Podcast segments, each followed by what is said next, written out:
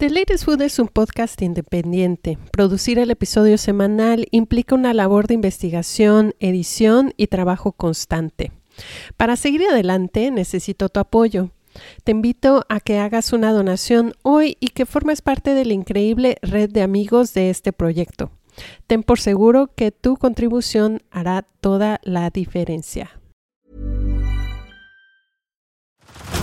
Head over to Hulu this March, where our new shows and movies will keep you streaming all month long.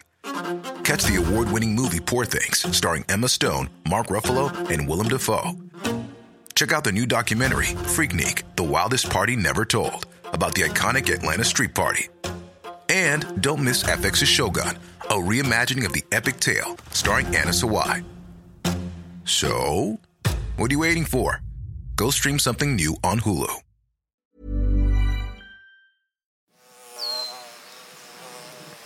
¿Sabías que el 75% de los cultivos alimentarios del mundo dependen en cierta medida de la polinización de las abejas?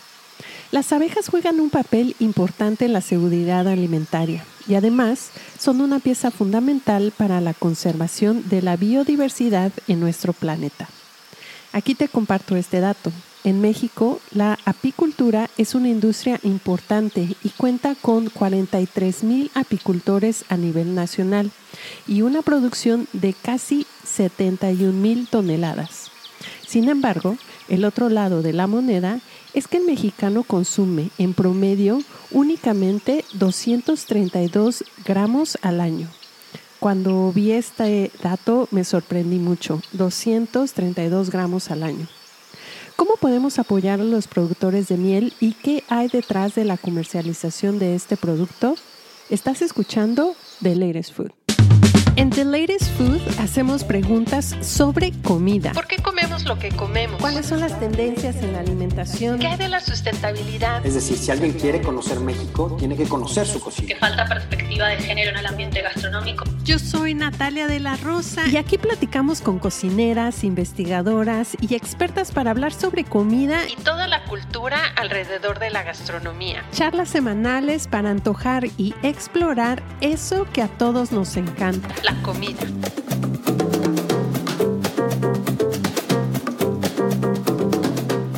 Hola de nuevo. Si esta es la primera vez que sintonizas el podcast, gracias por acompañarnos. Y si ya nos has escuchado antes, muchísimas gracias y bienvenido de nuevo. Todos los viernes estamos compartiendo pláticas con diferentes líderes de proyectos, cocineras y curiosas de la comida.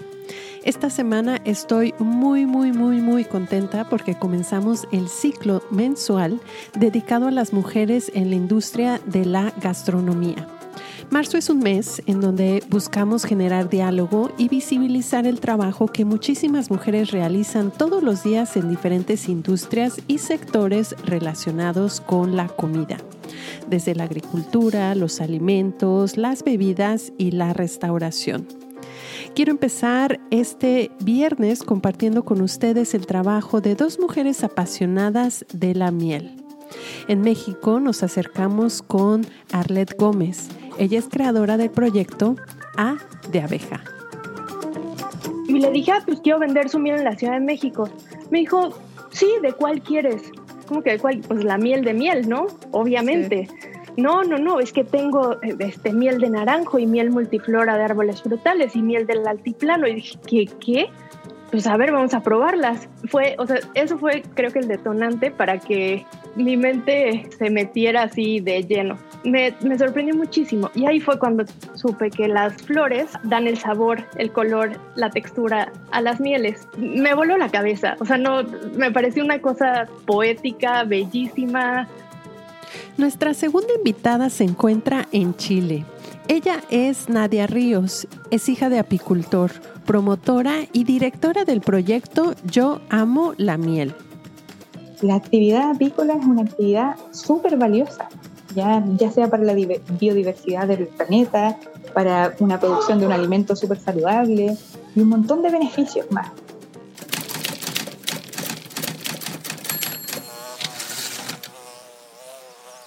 La miel es uno de los productos de origen animal de más explotación en México. Las abejas, los panales, la miel y todas las tradiciones, recetas y costumbres derivados de ellas son parte del legado cultural de México. Las abejas nativas de nuestro territorio pertenecen a la familia Apidae y la melipona es característica de las regiones tropicales de América. En náhuatl, estas abejas reciben el nombre de pipillolin, que quiere decir abeja silvestre o abeja montesa. Las meliponas habitan en zonas selváticas como en cacahuales, manglares y chaparrales y tienen especial predilección por el árbol del tinto, el cual produce flores particularmente olorosas. En la época precolombina, el principal producto que se utilizaba de las abejas era la miel, la cual se usaba en guisos, bebidas, medicamentos y ritos. Gracias a que las abejas nativas producían una miel con mayor cantidad de agua, esta se fermentaba fácilmente y permitió el desarrollo de bebidas como el baché y el estaventún. Con la llegada de los españoles se introdujo la abeja europea, la apis mellifera, la cual tiene mayor productividad y su miel tiene una menor cantidad de agua. La apis mellifera se propagó en todo el territorio y hoy es la principal abeja productora de miel en México.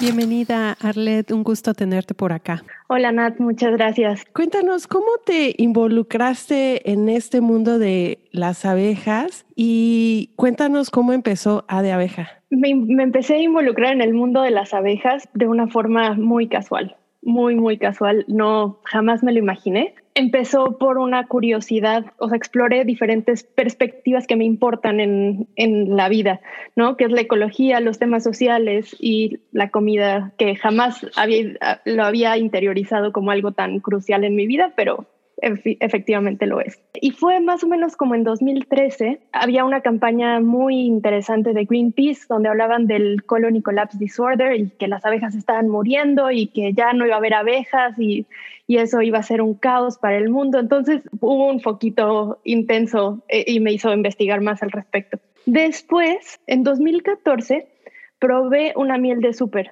y eso fue algo que dije, ¿qué es esto? Esto es horrible. Esto no es miel, esto es agua con, con miel, o sea, esto no sabe a miel. Yo tengo la gran fortuna de que mi abuela es del norte de Veracruz y siempre, siempre, siempre teníamos miel en la casa. O sea, era de que abrías la alacena y ahí estaba y nunca te preguntabas ni siquiera de dónde vino, cómo llegó, nada. Pero la miel era buenísima y mi abuela siempre decía que la, la miel de Veracruz era lo máximo y como que pues yo sabía que en Veracruz había miel buena, e, era como mi conocimiento. También un poco por mi abuela, que era quien tenía la relación con, los con el apicultor al que le compraba miel en Veracruz, me contó que, el apicultor estaba dejando de ser apicultor porque pues, no le generaba buenos ingresos. Como que todo esto empezó a hacer, empecé a armar un pequeño rompecabezas en la cabeza y dije, vamos a vender miel, ¿no? Yo soy diseñadora gráfica, entonces fue como, está muy fácil. Por supuesto que no tenía ni idea de en qué universo me estaba metiendo y fue en muchos sentidos, ¿no? En, los sentidos complejos, como, eh, sí, de meterte a, un, a, un a una industria que no tienes ni idea, por un lado y por el otro, pues un universo maravilloso donde encuentras todo lo que te puedas imaginar y todas las preguntas que te, que te puedas imaginar. Entonces, eso fue una, una verdadera delicia. Entonces hablé con el apicultor, con el señor Lima de Veracruz, y le dije, ah, pues quiero vender su miel en la Ciudad de México. Me dijo, sí, ¿de cuál quieres? ¿Cómo que de cuál? Pues la miel de miel, ¿no? Obviamente. No, no, no, es que tengo este, miel de naranjo y miel multiflora de árboles frutales y miel del altiplano. Y dije, ¿qué? ¿Qué? Pues a ver, vamos a probarlas. Y eso fue, o sea, eso fue creo que el detonante para que mi mente se, metiera así de lleno. Me, me, sorprendió muchísimo. Y ahí fue cuando supe que las flores dan el sabor, el color, la textura a las mieles. Y eso fue, me voló la cabeza. O sea, no, me pareció una cosa poética, bellísima, increíble.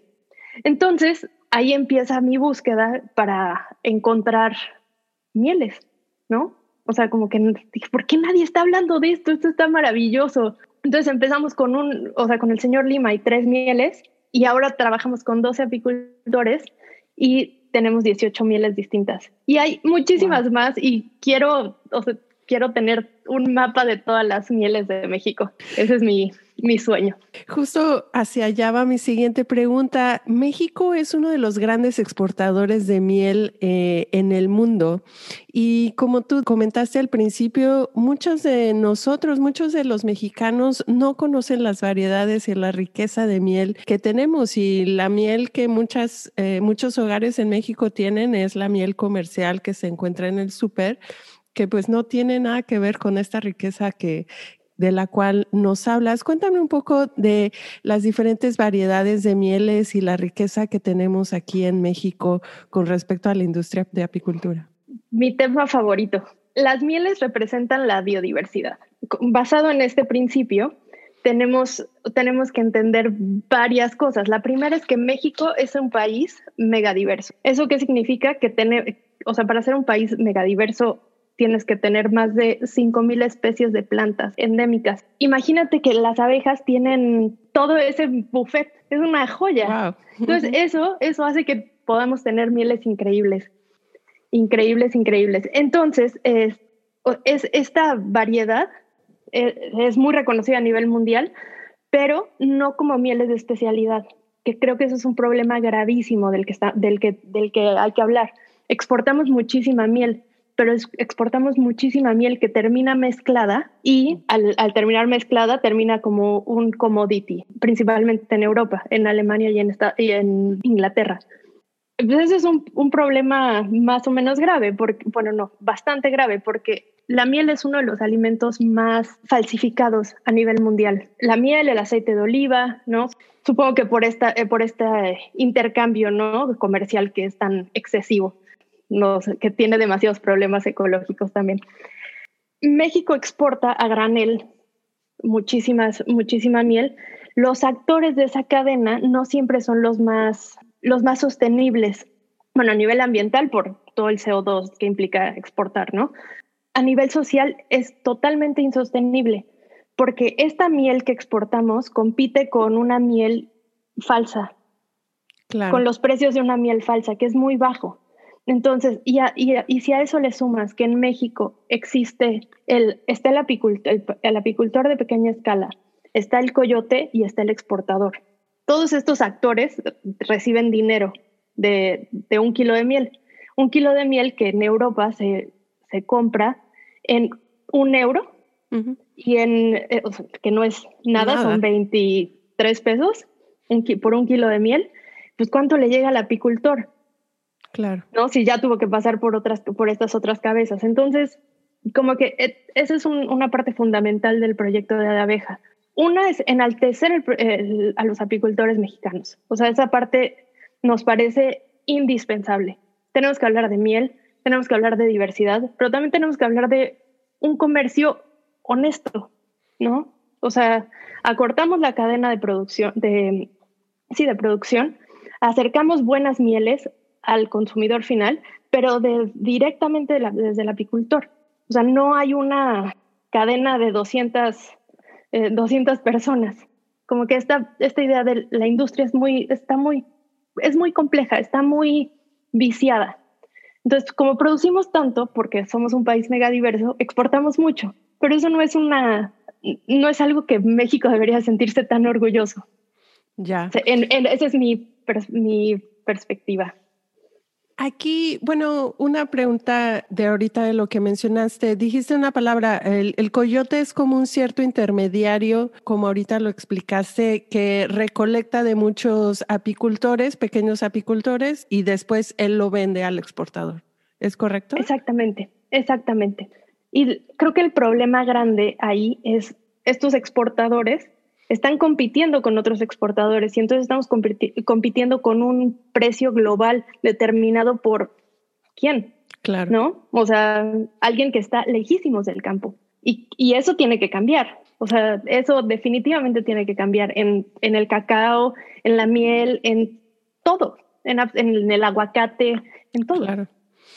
Justo A de Abeja ofreces diferentes mieles de estación. En tu página tienes miel de invierno, miel de verano. Cuéntanos de esos cambios en las variedades de las mieles. Nosotros decidimos catalogarlas así, como mieles de primavera, de invierno, de, de verano, de otoño, porque nos pareció la forma más clara de comunicar, o sea, las diferentes variedades de mieles, porque efectivamente cuando están floreando, por ejemplo, el acahual es en otoño. No, eso no sucede en primavera, por ejemplo. Entonces, por eso logramos tener esta miel en específico. Algo que nos parece muy importante comunicar es de dónde viene la miel, de qué región del país viene, qué temporada es, qué año es, de qué flores se alimentaron las abejas para poder producir esta miel y quién es la persona apicultora. Porque queremos ser ultra honestas con quién está llevándote ese tarrito de miel a tu casa. la idea de primavera, verano, otoño, invierno fue una idea de comunicación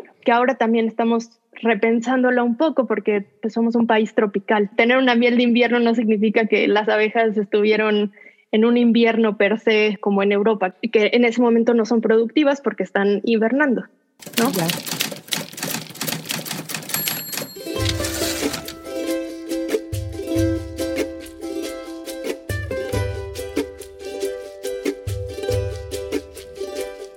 Nadia Ríos vive en Puerto Montt, al sur de Chile.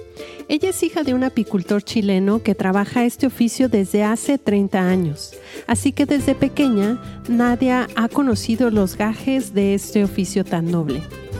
Cuando ella tenía 14 años, sufrió su primer choque anafiláctico debido a picaduras de abejas. El episodio la llevó a experimentar un rechazo hacia las abejas, por lo que dejó de trabajar de cerca con ellas y se abocó a colaborar en el empaque de su producto familiar. Y yo fui empezando a probar y a ver diferencias entre la miel que cosechaba un año y la que cosechaba el año siguiente. O cuando él no le alcanzaba la miel y tenía que comprar miel para seguir vendiendo, yo veía la diferencia. Después de tomar algunos cursos de apicultura en la universidad, comenzó a preguntarse cómo participar en el oficio sin que su vida corriera peligro. ¿Cómo, me, cómo puedo unir, eh, unirme a este mundo pero sin que me piquen las abejas? Luego, más tarde, su papá visitó un congreso de apicultores en Nueva Zelanda y regresó con dos fotos que la cautivaron. En particular, dos fotos de un lugar que eh, era como una tienda especializada en miel. Solo se vendía miel y algunos otros productos de la, colmena, pero se vendía mucha miel y miel como a granel, la gente iba con sus flascos de vidrio, sacaba miel, probaba mieles distintas, tenía como la experiencia y yo lo encontré tan genial. Dije, yo me gustaría hacer algo así, miel. Y afuera de, la tienda había un auto y ese auto era negro y tenía un techo donde le chorreaba miel, un diseño imprenta, obviamente. Y atrás decía, este trabajo es pegajoso, pero me encanta. Yo lo encontré, ya era una locura. Dije, oye, eso podríamos hacer aquí en Chile y empecé como a soñar con él. ¿Cómo es el ciclo de vida de un apicultor? ¿Qué es lo que realmente involucra ser un apicultor desde la producción de miel? Mira, yo te puedo contar, como yo no soy apicultora, te puedo contar la experiencia desde mi papá. Sí, bueno, sí, la viví junto a él. Así Sí. que, pero mira, la experiencia es la siguiente. Eh, tienen full trabajo, full trabajo en eh, saliendo del invierno, ¿ya? Ahí empiezan a preparar a las colmenas, eh, empiezan a alimentarlas para que empiecen a crecer, eh, dependiendo si el invierno fue muy duro, las abejas están las colmenas están muy débiles, se empiezan a alimentar o a prepararlas, llevarlas a cultivos donde son específicamente para alimentarlas y promover el crecimiento. Luego de eso, por ejemplo, ahí en la zona central de Chile, eh, hay mucha floración que sirve solo de alimento. Ya los frutales, el tebo incluso, que es un árbol nativo, que muchos apicultores utilizan como, finalmente como producto diferenciado, pero muchos también lo, utilizan como alimento para sus abejas. Cuando ya están listas en primavera, ya empiezan a... Bueno, también hay otra cosa, que cuando crecen, las abejas se dividen la colmena. Entonces, ahí los apicultores tienen que empezar a hacer lo que se llama hacer núcleos y empezar a dividir las familias y empezar a trabajar ahí, a manejar. Luego de eso empiezan a llevar sus abejas al lugar donde, dependiendo, hay apicultores que tienen las abejas en un lugar donde hay floración pero otros tienen que llevarlo donde está la floración, ¿ya? Entonces ya eso es primavera, verano, ¿ya? Y ahí en la zona central, por ejemplo, noviembre, en diciembre ya tienen sus, cosechas listas y no hay más floración después. Pero acá en el sur, yo vivo en el sur de Chile, en la décima región, em, a casi mil kilómetros de Santiago, por si acaso, es bastante. Y em, acá es diferente porque la primavera empieza más tarde y la floración, hay mucha floración de verano, como los árboles nativos acá. Entonces el, el apicultor acá tiene mieles hasta marzo. En marzo cosecha casi abril cosecha su miel y luego de eso viene la parte venta. Aquí existen apicultores que venden eh, por, por el total de su producción, la venden y ya tienen como su venta del año, pero hay otros como mi papá, por ejemplo, que él le gusta venderlo todo el año. Entonces, él tiene su sueldo, digamos, su trabajo todo el año y, y, como esa es su forma, digamos. Pero más o menos ese es como el ciclo, es un trabajo temporal que tiene harto esfuerzo y harto trabajo en, en, en el tiempo en que todos los demás están de vacaciones, descansando quizás, y ellos están pura pega. Y en el invierno ya están más guardaditos y más relajados. ¿Cómo es el panorama apícola en Chile? El panorama, en el mundo se producen 2.500 millones de toneladas de miel. Nosotros solamente producimos 11.000, más o menos, en promedio. Puede ser un poco más, puede ser un poco menos, y de hecho los últimos dos años ha sido muchísimo menos. De eso, podemos decir que en Chile se consume el, 30%. El 70% se va a exportación. Y una de las, de las cosas, o sea, una de, de las razones por las que se exporta es porque la gente en otros países quiere mejorar la calidad sensorial de sus propias mieles, la calidad organoléptica. Entonces compran nuestras mieles para mejorar las suyas, ¿ya? Y obviamente se compra en volúmenes, volúmenes muy grandes. Nosotros tenemos una amplia variedad de mieles. En Chile existen aproximadamente 60 tipos de mieles monoflorales, eh, de las cuales 18 son de bosque nativo. Esto según un estudio que hizo la Universidad Católica hace ya como 15 años. Pero esto es más o menos cíclico, ¿cierto? La producción de miel eh, depende mucho del año, depende mucho del clima, depende mucho de... es muy, eh, aquí, sobre todo en Chile, es muy caprichosa la producción de miel, la floración. Entonces las mieles son bien, bien diferentes de año a año, pero más o menos en promedio eso es como nuestro escenario. Las más conocidas aquí en Chile, por ejemplo, a nivel mundial, por ejemplo, es la miel de Ul y la miel de Quillay. Son las dos mieles con las que nosotros tenemos bandera de presentación en cualquier parte del mundo. Y de ahí también hay mieles que son multiflorales, que tienen un gran potencial, ya, ya sea donde se producen eh, por el clima, por el lugar, eh, que tienen un potencial de certificación, pero es un potencial, no se ha hecho nada al respecto.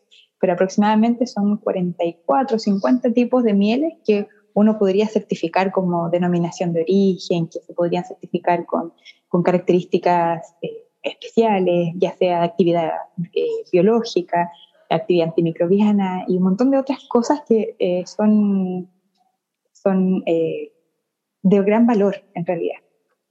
¿Cuáles son, cuáles tú puedes ver que son las problemáticas sociales y económicas alrededor de la, de la producción de miel? ¿Cuáles son algunas de las cosas que los productores luchan año con año para mantener a flote esta industria? Mira, el escenario social eh, respecto a, los apicultores, nosotros tenemos eh, un gran desafío, la verdad. Em, nuestros apicultores, mira, algo importante en este escenario es que no hay, hay muy pocos apicultores jóvenes, ¿ya? Lo primero.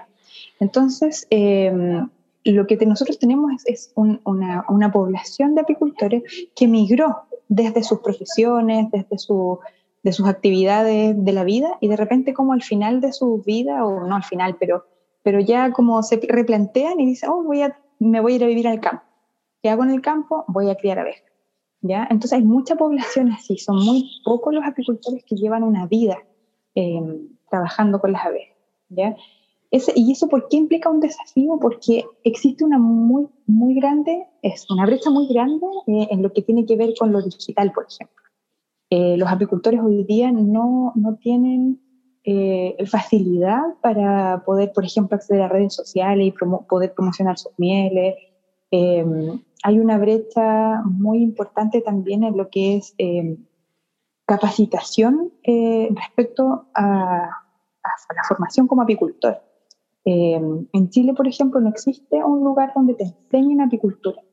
Nosotros, o, hay muy pocas y están eh, como recién partiendo, no sé si se entiende. Eh, nosotros, a mí, por ejemplo, en la universidad tuve un ramo de apicultura, pero el ramo a mí no me enseñó a trabajar con abejas, a mí me enseñó de abejas. ¿Se entiende la diferencia? A mí no me enseñaron manejo apícola, a mí me enseñaron la fisiología de la colmena, la vida de la abeja, cómo es la cría, los procesos, pero no me enseñaron cómo manejarlo. ¿Ya? Entonces, yo puedo hablar de abejas y todo lo que tú quieras, pero de apicultura, de manejo, la verdad es que no hay mucha formación. Eso también es una brecha bastante grande. Eh, no podríamos decir que en Chile existe la apicultura profesional como actividad. Y eso resta mucho valor. Eh, hoy día en Chile, y es una conversación amplia, Em, no se le toma con, con respeto, con, con, valor al apicultor propiamente tal. ¿ya? Eh, hay proyectos, hay cosas. Nosotros, imagínate que tenemos una ley apícola que llevamos años, años, años tratando de sacarla adelante, pero resulta que los, los nuestros gobernantes, eh, independientes del lado que sea, em, mira, hubo un intento hace como, sin mentirte, hace como siete, ocho años atrás, donde se planteó esa ley y, los, ellos, los políticos, tomaron esa ley, la modificaron a su gusto y no tomaron en cuenta ningún interés y ni valor del apicultor. O sea, ellos hicieron lo que ellos quisieran. Entonces, ¿qué pasó? Los apicultores se rebelaron, obviamente hubo marchas y cosas y, y, y, vuelven a plantear, ya, ya, sigamos, sentémonos de nuevo. Pero entre eso que nos sentamos pasan cinco años donde no hay respeto por el apicultor. La actividad apícola es una actividad súper valiosa, ya, ya sea para la biodiversidad del planeta, para una producción de un alimento súper saludable y un montón de beneficios más. ¿Cuál sería la importancia de las abejas y la miel en el sistema alimentario, en específico de Chile? Mira, nosotros, algo importante específico de Chile, es que Chile no tiene mieles extranjeras, ya no recibe mieles extranjeras. En Chile no entra. Nosotros junto con Nueva Zelanda somos los únicos dos países en el mundo que solamente consumen miel propia, ¿ya? Eso es súper importante. Segundo, en la producción de las abejas, eh, nosotros encontramos cuatro alimentos, alimentos, ¿ya? Que tenemos la miel principalmente, polen, el, eh, la jalea real y el propóleo, que tiene más se usa más como medicinal, pero yo también lo podría incluir como alimento, que uno puede consumirlo como un suplemento alimenticio, ya que tiene un, nivel de antioxidante extraordinario. La producción de este alimento, nosotros bajó, a ver, el valor de la miel para las personas bajó cuando apareció la caña de azúcar, ¿cierto? Y el azúcar común. Y por ende el costo, eh, o sea, eh, eh, el costo de oportunidad de conseguir un, un, kilo de azúcar versus un kilo de miel convenía mucho más un kilo de azúcar y nos acostumbramos a consumir azúcar y todo azucarado. El tema es que la miel tiene un precio más alto, pero no estamos consumiendo solo glucosa. Y eso es lo maravilloso de la miel. Porque, por ejemplo, no sé, las personas con diabetes no pueden consumir glucosa. El problema es la glucosa. En 10 gramos de miel nosotros solamente tenemos 32, o 3,2 o 3,5 gramos de glucosa. ¿ya? Por lo tanto, en realidad, el, el índice glicémico de la miel es, muy, es bastante bajo. No digo menor, no digo mínimo, ¿ya? Pero es mucho más bajo que el azúcar blanca, ¿ya? O el azúcar común de mesa.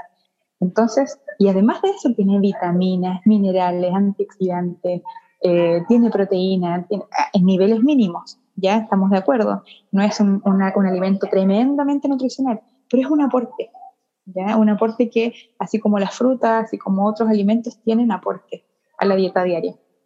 Al principio nos, eh, nos contaste que te entrenaste como catadora de miel. ¿Cómo podemos empezar a catar la miel ya de una manera más consciente? Que nosotros, por ejemplo, ya no comamos una comida y listo, comerla y chao. Ir a un restaurante, por ejemplo, probar una comida, empezar a adivinar, a preguntarse qué tiene, qué condimentos, qué finas hierbas tiene, empezar a reconocer, empezar como a, y, eso va fijando aromas y sabores en, nosotros. Yo siempre digo que nosotros, bueno, eh, todos tenemos una aromateca distinta. Aromateca es eh, la biblioteca de aromas que nosotros hemos coleccionado a lo largo de las experiencias de nuestra vida. Y eso depende mucho de dónde crecimos, de dónde, eh, cómo nos criaron, si nuestros papás nos dieron una diversidad de alimentos o siempre nos dieron las mismas cosas porque éramos mañosos, no sé. Em, el lugar, el lugar mucho, por ejemplo, una persona de la India no va a tener la misma aromateca que yo. Eh, y la sensibilidad es el otro, el otro punto, ¿ya? Entonces, esa experiencia es lo primero. Y de hecho, esto se los comento a los apicultores cuando hacemos estas experiencias sensoriales, cuando hacemos cursos de cata. Eh, la invitación es esa, eh, es ir a la casa y empezar a probar todo, no necesariamente miel, todo. Hay una diferencia entre un café y otro, hay una diferencia entre un chocolate y otro, hay una diferencia entre un té y otro. Entonces uno puede empezar a ver esas diferencias y cuando uno ve la diferencia es el primer, el primer paso. ¿ya? Y luego de eso, si tienes la oportunidad, que no es muy fácil, de probar varias mieles distintas al mismo tiempo, es una experiencia súper, súper bonita, enriquecedora, y ahí te notas la diferencia, porque si tú pruebas una miel hoy día y pruebas mañana otra miel, no te das cuenta de la diferencia. Pero si pruebas dos, así enseguida, tres o cuatro, te vas a dar cuenta que es un mundo, un mundo aparte. Tocando el tema un poco del cambio climático y la importancia de las abejas a nivel ecológico y de biodiversidad que empezaste a, tocar un poquito al principio, ¿las abejas han sido afectadas por el cambio climático? Sí, muchísimo. Aquí me gustaría hablar de un tema súper importante, es que las abejas no solamente son las apis melífera, que son las que producen miel. Hay, en el mundo hay más de 20.000 especies de abejas y en México hay más de 2.000 especies de abejas. Entonces, todas están afectadas por igual. Vemos mucho más, a la, obviamente, a las que nos afectan directo, que son las abejas que producen miel, pero hay muchísimas más especies, ¿no? Que, y necesitamos también hablar por estas especies. El cambio climático efectivamente les afecta muchísimo. Una muy importante es las abejas dependen del momento preciso donde la flor florea y tiene el néctar. El néctar y entonces eso permite la polinización y todo este universo que es bellísimo. Por ejemplo, si llueve muchísimo, el néctar lo barre la lluvia. Entonces ya no tienen alimento. ¿Y qué es lo que tienen que hacer los apicultores, que son los que cuidan a las abejas en, su, en sus espacios? Pues alimentarlas. Pero ¿qué pasa con las otras abejas? Que nadie las está cuidando y pues tampoco tienen néctar. También supongo que tiene que ver, dime si estoy en una noción equivocada, la agricultura industrial y el uso de pesticidas afecta a las abejas en el sentido de que esos químicos eh, se llegan a trasladar al producto como la miel. Los pesticidas afectan muchísimo a las abejas, muchísimo. Que los pesticidas son producto de una agricultura intensiva y eso produce, o sea, es parte de la cadena que produce el cambio climático, ¿no? Entonces, como primero te platiqué del por qué las abejas sufren el cambio climático, pero el por qué es exactamente esto. La, agricultura industrial ha venido a, a romper los ecosistemas, entonces, y a acabar con la diversidad. Creemos que una manzana sabe a manzana y listo. Pero no, o sea, una manzana es muy diferente de otra y de otra, o sea, es, es un universo de posibilidades y de sabores, o sea, y creo que aquí es, es un mensaje muy importante para la gente, es que todas y todos tenemos la posibilidad de ser coproductores. ¿Qué quiero decir con coproductores? Es un término que le tomé prestado a Carlo Petrini de Slow Food. ¿Qué, qué quiere decir ser un coproductor? Es comprometerte con lo que estás consumiendo. ¿Qué estás consumiendo? Una manzana. ¿De dónde viene esa manzana? de Washington, de un monocultivo, o viene de aquí cerca de un, de un productor que, la, que tiene sus manzanos y ta, ta, ¿no? O sea, y no, no usa pesticidas. Entonces, muchas veces recibo esa pregunta como, ay, ¿qué podemos hacer para salvar a las abejas? Porque están de moda y, qué bueno, qué, qué maravilla que estén de moda pero va mucho más allá. Entonces, las abejas son un pretexto increíble para hablar de todas las cosas que están conectadas. Y para mí eso ha sido, pues, como una bandera que, cargo con, con el proyecto de Ada Abeja, ¿no? Justo ahorita acabas de decir algo muy importante, que las abejas participan o, o, conectan todo un sistema ecológico, ¿no? ¿Cuál es la importancia de las abejas en el, en el sistema alimentario? ¿Lo afectan? Las abejas son cruciales para el sistema alimentario. O sea, el 80% de, de, los alimentos que se consumen a nivel mundial son polinizados gracias a las abejas. Estén llenos de pesticidas o no, las abejas salen a chambear y, polinizan. O sea, tal es el caso, por ejemplo, de que es horrible. En California, las almendras, bueno, llegan de todo, de todo Estados Unidos, inclusive de algún, algunos apicultores del, del norte del país van a, a prestar sus colmenas para polinizar, campos de monocultivos de almendra que están llenos de pesticidas y como vienen de muchos lados, pues las abejas son tratadas terriblemente y en ese ir y venir se enferman, tienen, se pueden llenar, además de que se enferman por el alimento que están consumiendo que está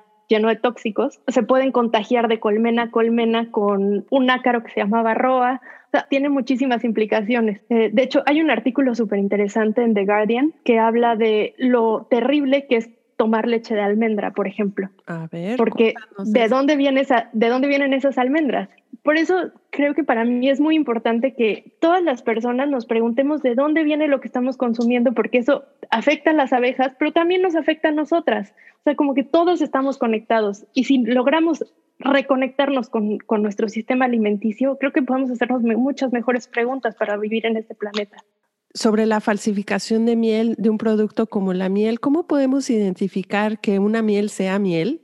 Sí necesitamos hacernos las preguntas correctas. ¿A quién le estás comprando la miel? En el mercado. Está perfecto. No, está, está perfecto. Ve con el apicultor, pregunta, ¿qué, ¿de qué floración es? O sea, te vas a saber decir ay, no, pues esta florecita, y te platican y es una delicia platicar con, con, las personas que venden miel de verdad. Si nos regalan una miel, por ejemplo, ¿qué tienes que sentir? Tienes que sentir en la parte de atrás de la garganta como un picocito, porque la miel es ácida. La miel tiene, o sea, es un alimento ácido. Te, te da como, o sea, te deja un, un picorcito, no importa lo dulce que sea, te deja siempre ese picorcito. Otra cosa importante que muchas veces me olvido de decir es la miel cristaliza.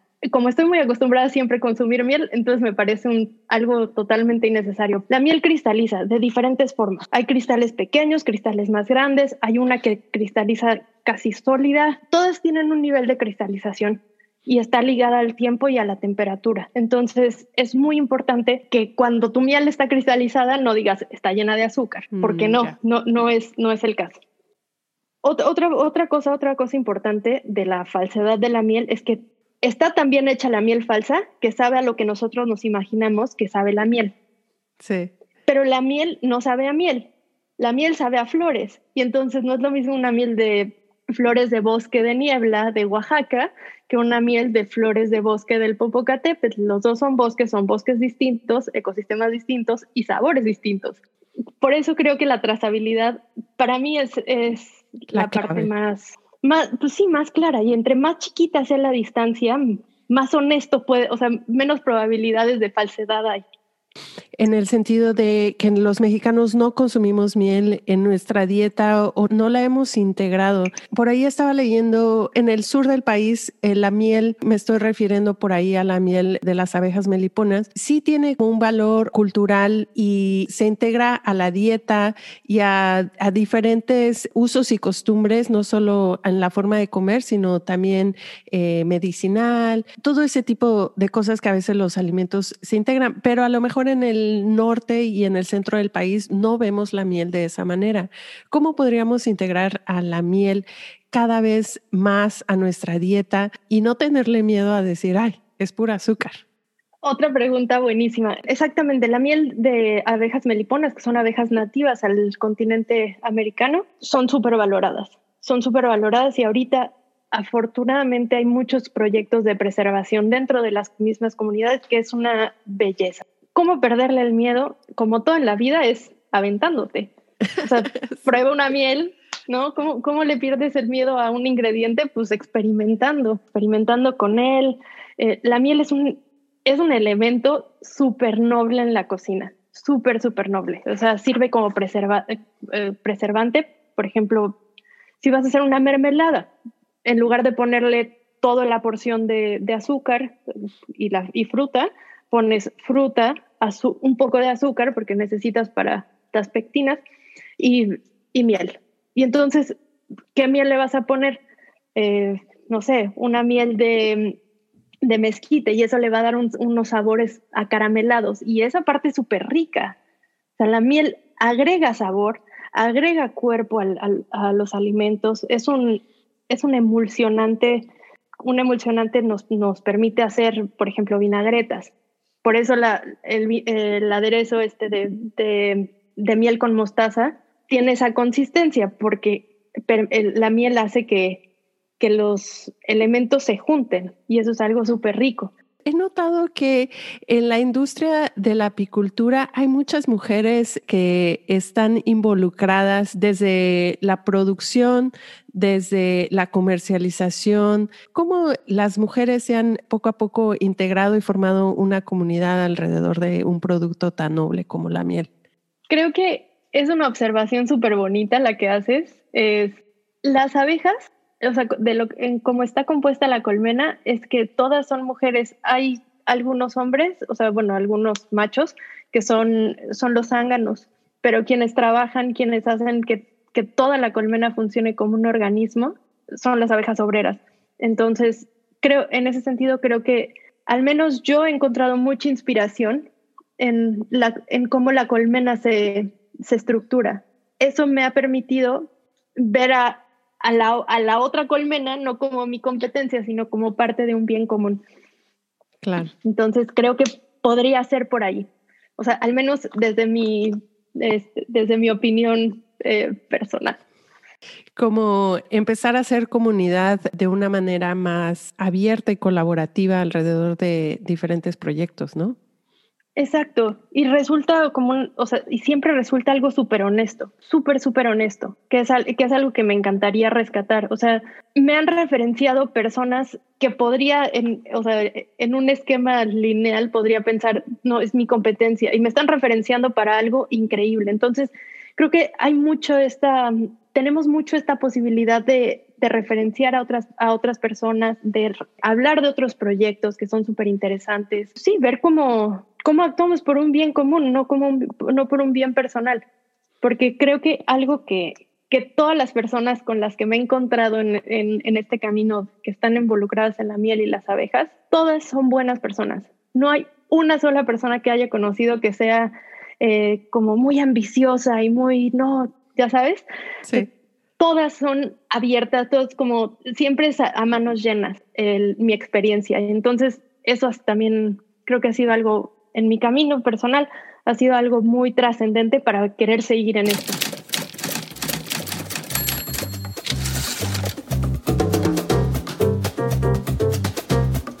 Le doy las gracias a Arlette Gómez de A de Abeja y a Nadia Ríos de Yo Amo la Miel por compartir sus historias de vida, conocimientos y experiencia trabajando con un producto como la miel. A ellas las puedes seguir a través de sus redes sociales, Arlette en arroba A de Abeja y a Nadia arroba Yo Amo la Miel. The Latest Food es un podcast independiente y tu ayuda significa muchísimo para lograr que otras personas conozcan este trabajo periodístico. Te invito a que dejes una reseña por Apple Podcast o bien que te suscribas al canal por tu plataforma de audio preferida. A mí me puedes escribir a nat.deleresfood.com. Quiero escuchar qué opinas sobre cada episodio y si hay algún tema que quisieras escuchar, escríbeme y por acá lo trabajamos. Quiero terminar este episodio con un fragmento del poema de Pablo Neruda, Oda a la abeja. Abejas trabajadoras, puras, ojivales obreras, finas relampagueantes, proletarias, perfectas, temerarias milicias que en el combate atacan con aguijón suicida.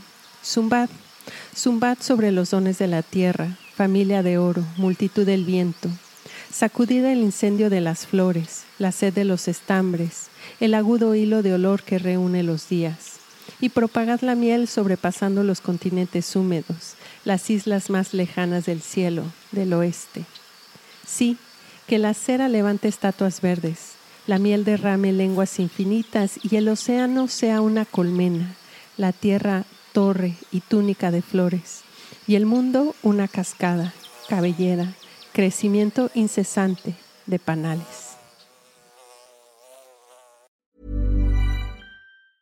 If you thought the only way to get a more defined jawline with natural looking results was through surgery, think again. Juvederm Volux XC is a non surgical injectable gel filler that improves moderate to severe loss of jawline definition and can help you achieve natural looking results with little downtime. Even better, this improved definition lasts up to one year with optimal treatment. No maintenance required. Improve jawline definition for a smooth, sculpted look with Juvederm Volux XC. For important safety information and to find a licensed specialist, visit juvederm.com. That's J U V E D E R M.com. Not for people with severe allergic reactions, allergies to lidocaine, or the proteins used in Juvederm. Common side effects include injection site redness, swelling, pain, tenderness, firmness, lumps, bumps, bruising, discoloration, or itching. There's a risk of unintentional injection into a blood vessel, which can cause vision abnormalities, blindness, stroke, temporary scabs, or scarring. Talk to a licensed specialist to find out if it's right for you.